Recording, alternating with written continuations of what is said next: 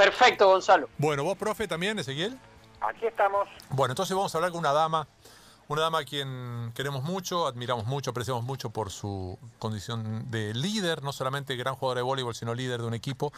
Eh, muy joven ella, eh, que no está en la Argentina en este momento, como pasa con varias de las mejores jugadoras de voleibol de nuestro país, y que se llama Yael Castiglione, a quien quiero saludar. Yael, gracias por atendernos. ¿Cómo estás? Hola a todos, gracias a ustedes por este contacto tan eh, lindo e inesperado en este momento. Bueno, este momento que te encuentra, ¿dónde y cómo, Yael?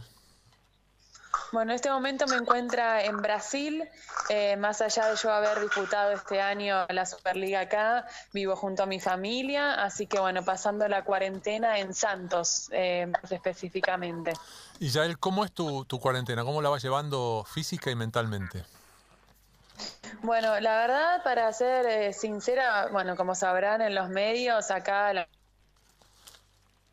es voluntaria, eh, no es obligatoria, más allá de, para los, comercios esenciales solo están abiertos, el resto sí está cerrado. Eh, y si bien nosotros la estamos respetando eh, muchísimo la cuarentena, estamos teniendo algunas permisiones, sobre todo por los chicos que al ser tan chicos y no entender se les hace un poco difícil estar encerrados constantemente. Pero bueno, estamos teniendo los recaudos necesarios a la hora de salir a caminar. Media, salimos a caminar media hora por la calle y volvemos para que tomen un poco de pero bueno, siempre con nada, eh, el alcohol en gel, con la ropa fuera de casa y a la ducha directamente. Pero la verdad es que, es que es dura para ellos, que están acostumbrados a otro ritmo. Y bueno, y para el adulto yo creo que quien tiene un poco de conciencia con todo lo que está pasando realmente eh, es más que nada agradecer que, estamos bien y, que podemos eh, quedarnos en casa para sobrellevar este momento. Claro, una de las cosas yo pensaba ya él en esto de lo voluntario es, hay un niño que reclama por la madre, con todo derecho, em, es em, el tema de, que es, como cuando un, tipo corre picadas en la calle. O sea, uno sale despacito con el auto, va con cuidado, respeta la norma de tránsito, pero si hay un tipo que anda corriendo picadas, te puede arrastrar vos en el problema, que es la parte que tiene que ver con esto. Es decir, vos podés salir con todos los recaudos, caminar solo media hora, tomar distancia, pero de golpe hay otra gente que no tiene esa conciencia cuando es voluntario algo, ¿no? Debe ser bastante complicado dosificar entre, entre tu eh. responsabilidad y la responsabilidad de No, exactamente. De hecho, es, más la gente irresponsable que la responsable. Eh, por eso yo creo que se llegan a este tipo de medidas extremas eh, a nivel mundial, más allá de, que, bueno, hay realmente países muy afectados y es una cosa extremadamente necesaria hacer la cuarentena. Eh, yo creo que, por ejemplo, en países como Argentina, que los tienen bastante controlado si la gente fuera eh, responsable. Se podrían dar algunas permisiones, pero es, muy complicado de manejar eso eh, y no todo el mundo tiene toma los recaudos necesarios. Eh, bueno, de hecho ayer acá ha sucedido algo totalmente inexplicable con el presidente de este país que, bueno está en contra de las medidas que toma el gobierno y, y nada y la OMS y genera nada movimientos eh, en la calle con muchísima gente, aglomeraciones, así que es difícil cuando la voz de mando eh, hace totalmente lo contrario, el resto obviamente no lo va a respetar. Ese, profe. Hola, Yael, Ezequiel Fernández Mur te saluda, un gusto. Hola, Ezequiel, eh, un gusto. Bien, gracias. Justo iniciamos el programa y comentábamos algo de, de lo del presidente de Brasil eh, eh, es un presidente muy muy volcado al deporte, que ha dicho inclusive que quiere que vuelva el fútbol. Este, ahora, suceden cosas como que impensables. Eh, no, no imaginamos en Argentina que el presidente salga contra lo que dicen todos y, e inclusive hasta apoye lo que fue un golpe militar y pida la intervención. ¿Cómo, ¿Cómo vivís ahí en Brasil esa situación de lo que vos podías contar desde tu lugar? Bueno, sí, la verdad es que es así exactamente como lo estás contando vos. Ya, bueno, lo hablamos bastante con, con mi marido. Nosotros, por suerte, no de nada, ni de política, ni, ni de un equipo de, de fútbol somos, intentamos ser eh, lo más moderados posibles y este es un tema que obviamente se toca bastante porque eh, ya desde las elecciones se notaba que es una persona eh, que que no tiene unas bajadas de línea muy eh, normales que digamos, eh, como decís vos, apoya todo lo que fue el movimiento militar eh, y así con millones de cosas que, que, ha demostrado que no está apto para llevar un país adelante en el 2020, ¿no? No estamos hablando de hace un siglo atrás. así que bueno, nada, digamos que su, su poca cordura lo está mostrando en este momento, que realmente era un momento, o sea, es un momento en donde podría haberse puesto todo un país a su favor por tomar medidas que, nada, que ayudara a controlar esta situación y sin embargo está haciendo todo lo contrario. Eh, creo que mucha gente que lo ha apoyado en su momento hoy se da cuenta que, no, que no está haciendo lo que corresponde y otra gente que, bueno, como todo, eh, sigue siendo oídos sordos eh, y ojos ciegos a realmente a lo que está sucediendo. Me parece que no le ha tocado vivir nada en carne propia, por eso están en esa postura. Dani. Yael, ¿y cómo se ve eso en la calle? Lo, poco, evidentemente ustedes se cuidan mucho al salir, eso quiero decir en el vínculo con, con Bolsonaro. ¿La gente que lo apoya lleva una vida absolutamente normal? Eh, sí, eh, de hecho hoy hubo toda una movilización pro eh, Bolsonaro que ha llegado hasta la puerta de nuestra casa desde una de las ciudades vecinas. No era mucha gente, es más la gente que ha hecho cacerolazos en contra de él. pero acá hay, hay mucho movimiento. de hecho, yo como ciudadana y muchos otros han denunciado te digo que unas 2.500 personas han sacado de todo lo que es la costanera, porque esta es una ciudad de playa, que no hay gente que acá se usa mucho la bicicleta para ir a trabajar por una cuestión de, comodidad, y es gente que estaba haciendo turismo, se sacaba fotos, se juntaba a tomar una cerveza. Entonces, realmente eh, acá, así como hay mucha gente que la está respetando, hay mucha otra que no, y genera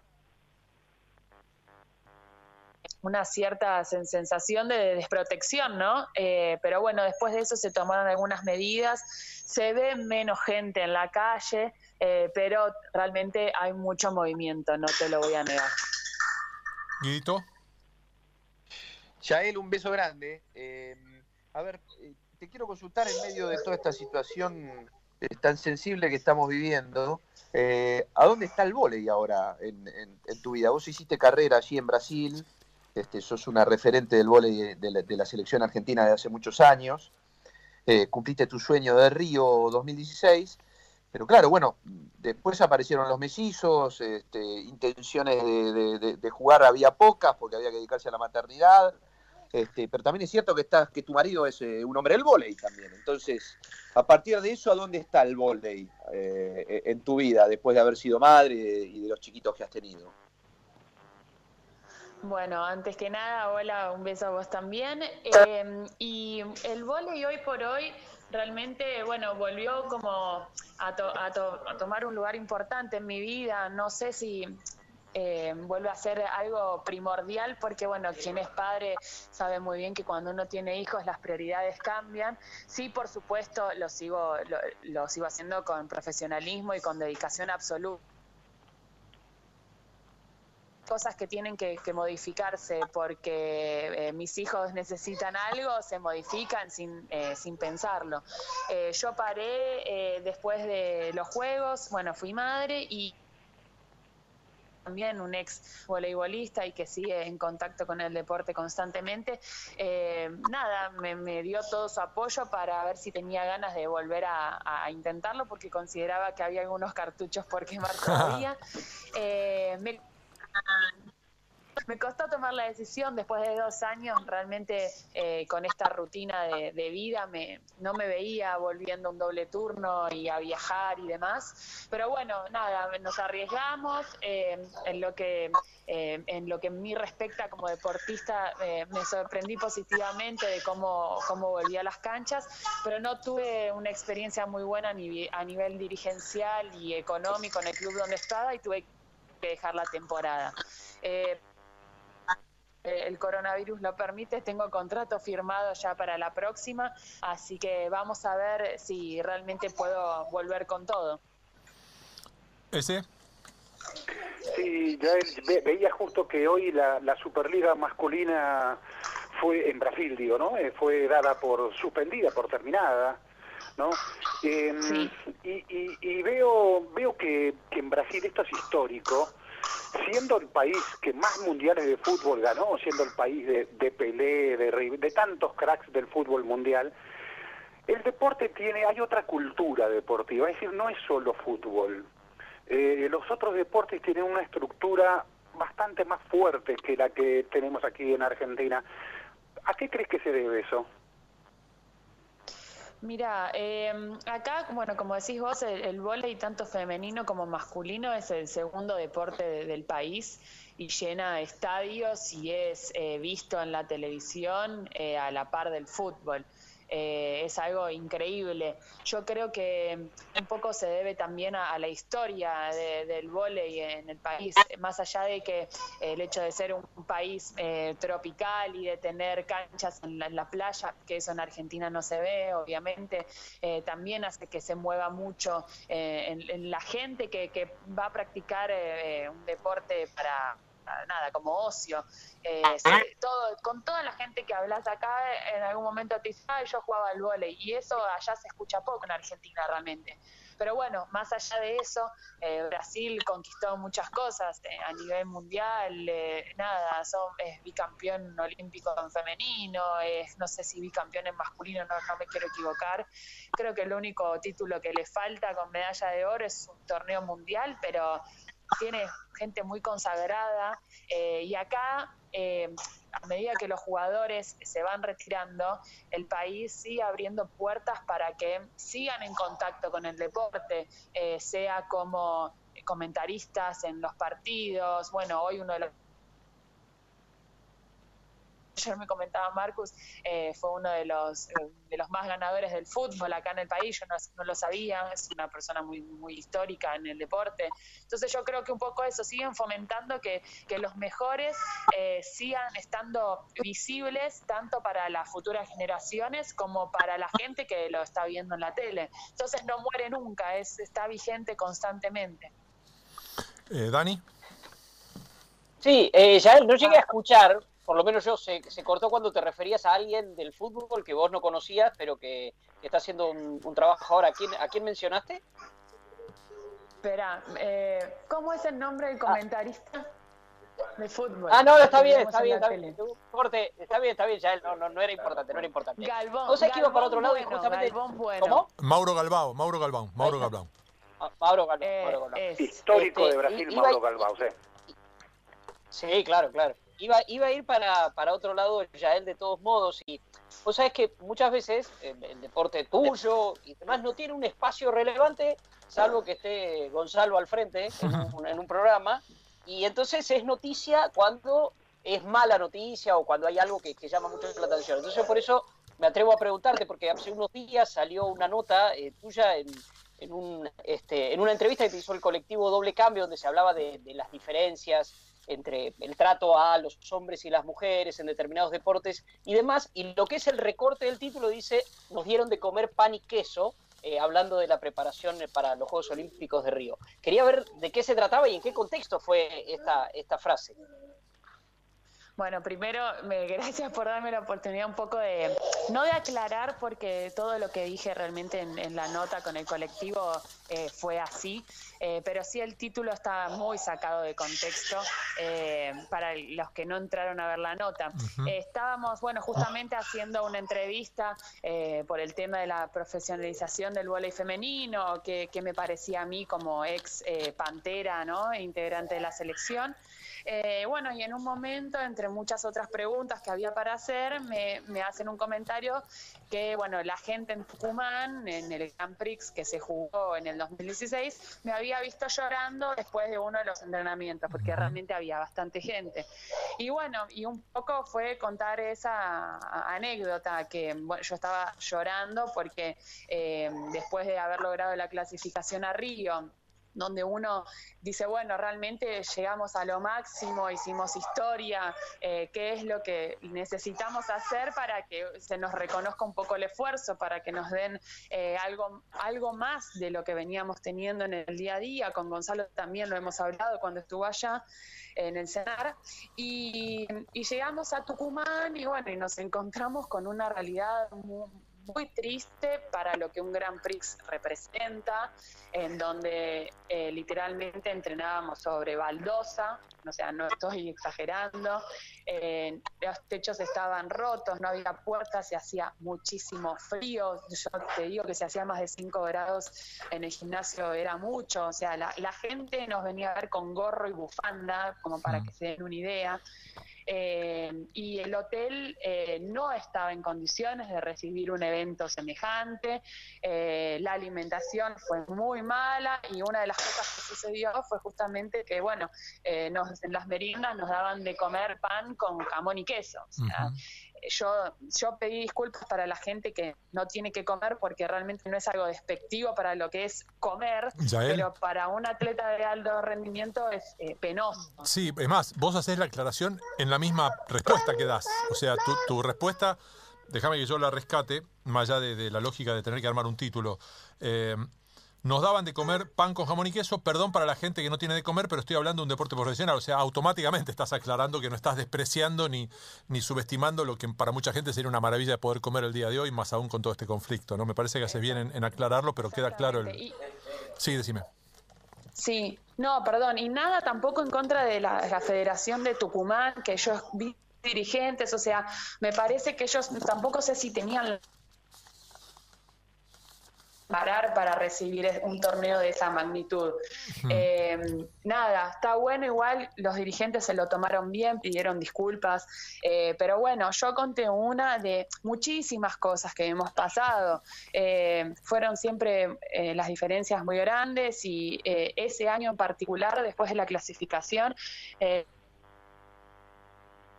digo que fue uno de los peores años eh, y experiencias que, viví, no solo ahí, también en otras ciudades eh, que, y provincias que hemos recorrido, eh, las condiciones eran tristes. Eh, así que bueno, fue un poco eh, a través de esa pregunta y el comentario que me hicieron, relaté un poco el motivo, porque nada, yo lloraba de, tristeza, mm. porque no lo podía creer, eh, sinceramente. era algo que me parecía que no, no podía estar sucediendo.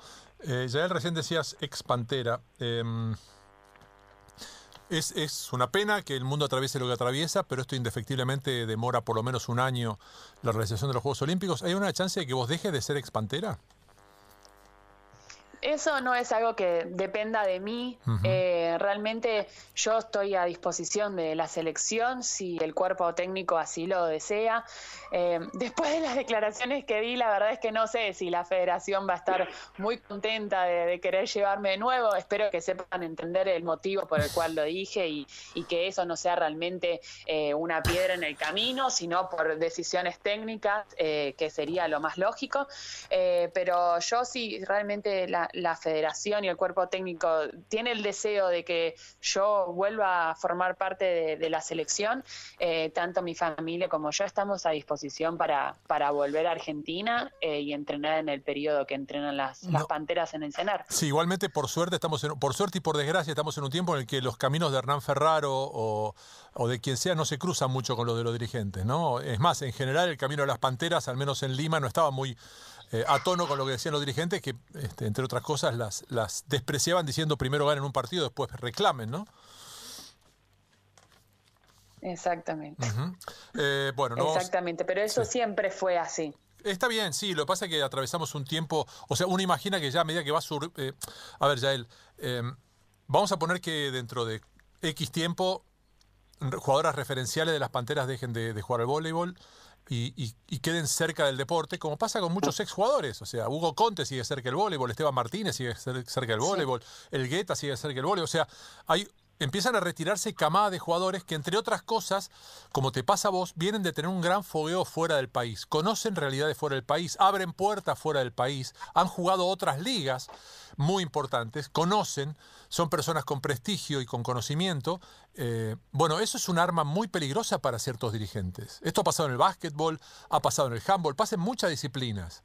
Eh, como contrapartida podemos decir que hoy el rugby atraviesa una etapa rara porque está manejando casi todo el rugby argentino un exjugador como es Agustín Pichot. Y quizás esto también es un tema, ¿no? O sea, hay que empezar a asumir que em, eh, por más que la dirigencia merezca un respeto, también es bueno que las dirigencias empiecen a renovarse en términos de concepto, ¿no? ¿Cómo puede ser que no haya jugadores, exjugadores con la cantidad? hace 38 años fue el Mundial del 82. ¿Estamos diciendo que esos tipos no merecen un lugar en la dirigencia? No, sí, totalmente, pero es... No, yo no, eh, no, tuve la oportunidad de estar el año pasado ahí cuando empezó todo el movimiento de, querer cambiar y, expresarse y abrir un poco eh, lo que pasa atrás de, nada de las puertas de, los vestuarios y del cenar, que poca gente lo sabe. Eh, yo fui una de las primeras que quiso siempre intentar salir a hablar, pero es muy difícil cuando no hay un respaldo de, más compañeras, no porque no lo sientan, sino yo creo que es una cuestión de temor eh, del exponerse. Entonces, si eso sigue pasando, eh, van a seguir siendo las mismas personas que están eh, en el mando. Gente que tal vez no tiene eh, idea del deporte desde lo más profundo como lo tiene un jugador, que, no sabe qué es lo que necesita, cuándo, cómo, por qué. Por, bueno, Jerónimo Videgain estuvo un tiempo como manager nuestro en la selección. Eh, sumó muchísimo su presencia, pero es muy difícil remar contra la corriente y uno se termina cansando. Eh, entonces es como que uno lo quiere intentar, pero llega un momento en donde tirás la toalla si no sentís que, hay intención de cambio. Eh, ya te dejo, Guido, pero no quiero dejar de, hacer referencia, como siempre, con, cariño y con mucho respeto. Y, que además puede servir hasta para muchos pibes y pibas que están escuchando y que, que tratan, a ver, nosotros tenemos eh, entre tantas consignas la de, la de tratar de reivindicar el deporte como una herramienta mucho más allá del deporte en sí, ¿no? Eh, y, que, que ayuda en, infinitos lugares. Y, tengo entendido que el tuyo es un caso de esos, ¿no? De, de, cómo el deporte te permitió, en este caso el voleibol, podría haber sido otro, te permitió superar una enorme cantidad de cosas. Sí, sí, a mí el volei me dio todo lo que tengo hoy, me lo dio el volei.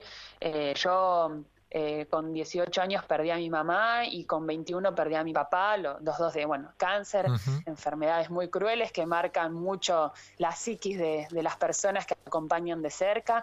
Eh, y si realmente, yo lo digo, lo digo de corazón, si yo no hubiera tenido el volei en mi vida en ese momento de la forma en que, lo tenía, eh, yo no sé en dónde estaría hoy, ni, en, en qué condiciones. Me parece que el deporte te da un ambiente de familia un ambiente saludable, una responsabilidad, eh, compañerismo, mm. eh, nada, eh, empatía. compromiso. y mm. todo eso, ese compromiso, todo eso que el deporte me dio a mí en ese momento, por suerte hoy lo puedo ir trasladando de, lugar en lugar a donde voy, bueno, inclusive con mi familia, pero sin lugar a duda el deporte es mucho más que, lo que se ve eh, y el que sabe, nada, eh, entender por dónde va ese camino, te deja una enseñanza de por vida maravillosa. Grito.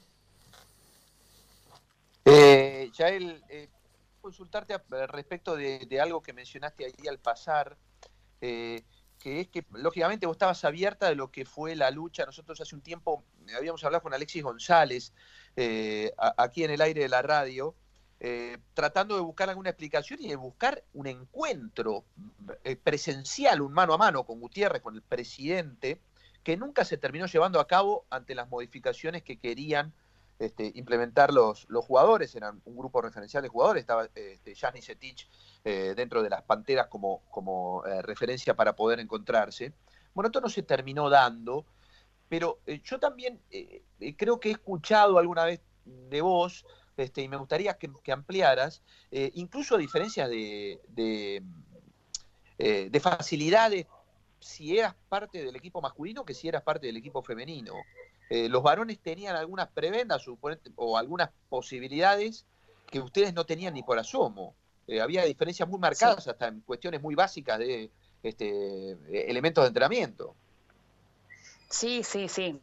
Eh, la verdad, bueno, como para ampliar, eh, puedo empezar con que hemos tenido que cruzar fronteras haciendo escala, volviendo de algún torneo X eh, para buscar ropa, porque la aduana estaba cerrada y era un sponsor de extranjero, entonces nos mandaban a las jugadoras a cruzar la frontera para buscar ropa, o nos daban agua de la canilla porque el agua mineral era para los hombres, o los hombres tenían un vestuario cerrado donde podían dejar sus cosas en vez de viajar con bolsos de kilos y kilos de, constantemente todos los días, eh, tener ahí su lugar. Eh, esto no es nada en contra de los chicos, por favor, eh, porque bueno, se, los dieron por algún motivo. El tema es que, bueno, la dirigencia nunca se ocupó de, hacerlo equitativo. Pero yo creo que una de las cosas que más marcó para mí en los últimos cuatro años de, nada, de de estar con las panteras es que nosotras entrenábamos doble turno, así como lo hacen los hombres también, pero nosotras terminábamos 11 y media, 12 de mediodía, y como los hombres eh, ocupaban eh, la cancha entera del cenar, eh, nosotras teníamos que volver a entrenar a las 2 y media de la tarde. con el ritmo con el que se entrena, ¿no? Que no es nada tranquilo. Y así fueron cuatro años seguidos de entrenar eh, con una hora y media de descanso entre entrenamiento y entrenamiento. Eh, llega un momento en que no, no hay calidad eh, realmente. Y, eso fue algo por lo que intentamos luchar siempre. Bueno, Guille en su momento intentó tener un espacio, pero realmente era muy difícil. Para mí, esa fue una de las, de las grandes diferencias que hubo entre, entre el masculino y el femenino. Profe, última de cada uno si quieren. Sí, a ver, me daban ganas de preguntarte ya en este momento de, pandemia, coronavirus y deporte paralizado, casi todas las crónicas que leemos, y me incluyo en, en, esta crítica que voy a hacer, se refieren al deporte masculino. En realidad refleja lo que sucede habitualmente, pero es como que no cuenta prácticamente qué sucede con el deporte femenino en tiempos en los que se estaban logrando más conquistas. ¿Crees que esto puede significar un freno para muchos de esos avances que se estaban registrando? Eh, puede ser que sí, igualmente yo creo que, como dicen ustedes, o sea, me gustaría que amplíen. Yo creo que se juega, se, se, se postean muchas cosas eh, y en realidad de lo profundo no, se sabe mucho. Eh, todo influye en que las cosas se frenen.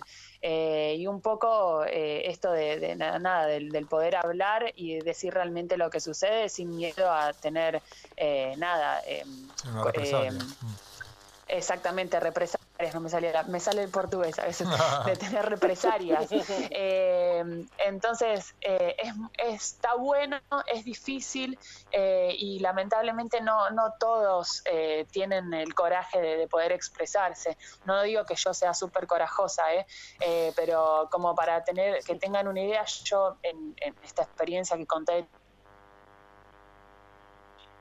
en, la habitación del hotel y me puse a escribir una carta que quería exponer en las redes sociales. Eh, contando muchas cosas.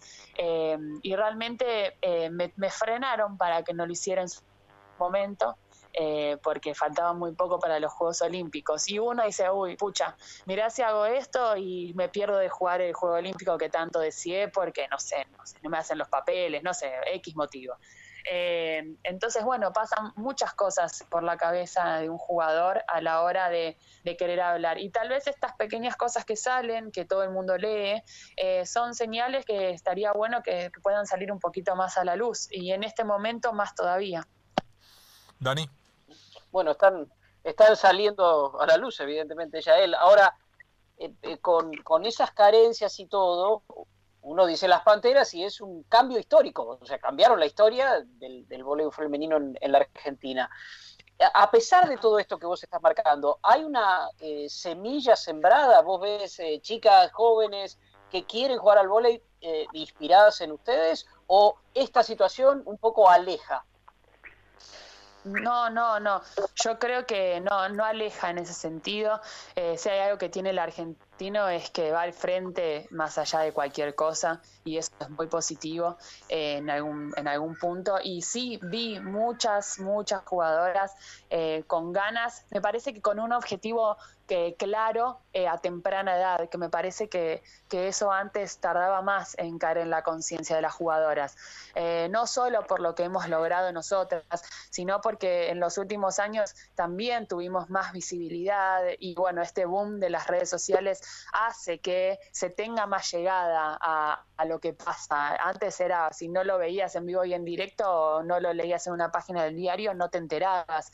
Entonces me parece que lo que logramos, más todo este contexto que acabé de nombrar, eh, hizo que las jugadoras entiendan un poco de qué se trata y que tengan un objetivo en claro con miras a lo que quieren eh, proyectar como jugadoras y como selección.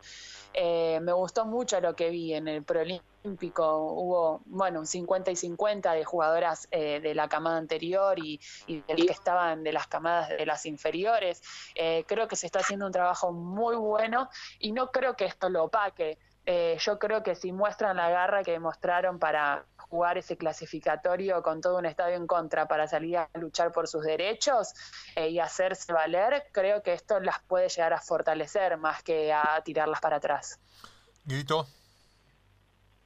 Eh, Chael, te pregunto a partir de haber sido madre eh, de mellizos, eh, casi traspolarlo un poco a nivel deportivo en algún punto, más allá de tu deseo de ser jugadora eh, y de ponerte la camiseta argentina otra vez, este, si las condiciones estuviesen dadas, ¿lo sentís también como la necesidad de que una referente vuelva a defender este, al equipo argentino? Algunas chicas que vos decís pudieron llegar a tener algún temor. en su momento, vos, Nisetich, viendo que hasta Mince Sosa eran este, de, las más fuertes eh, en términos de, voz eh, autorizada y de, lucha. Y quizás con tu salida se perdió un poco eh, una, referente de eso. ¿También lo, lo sentís por ese lado, la necesidad de volver? Sí, yo creo que el otro día lo comentaba un poco en un vivo que hice.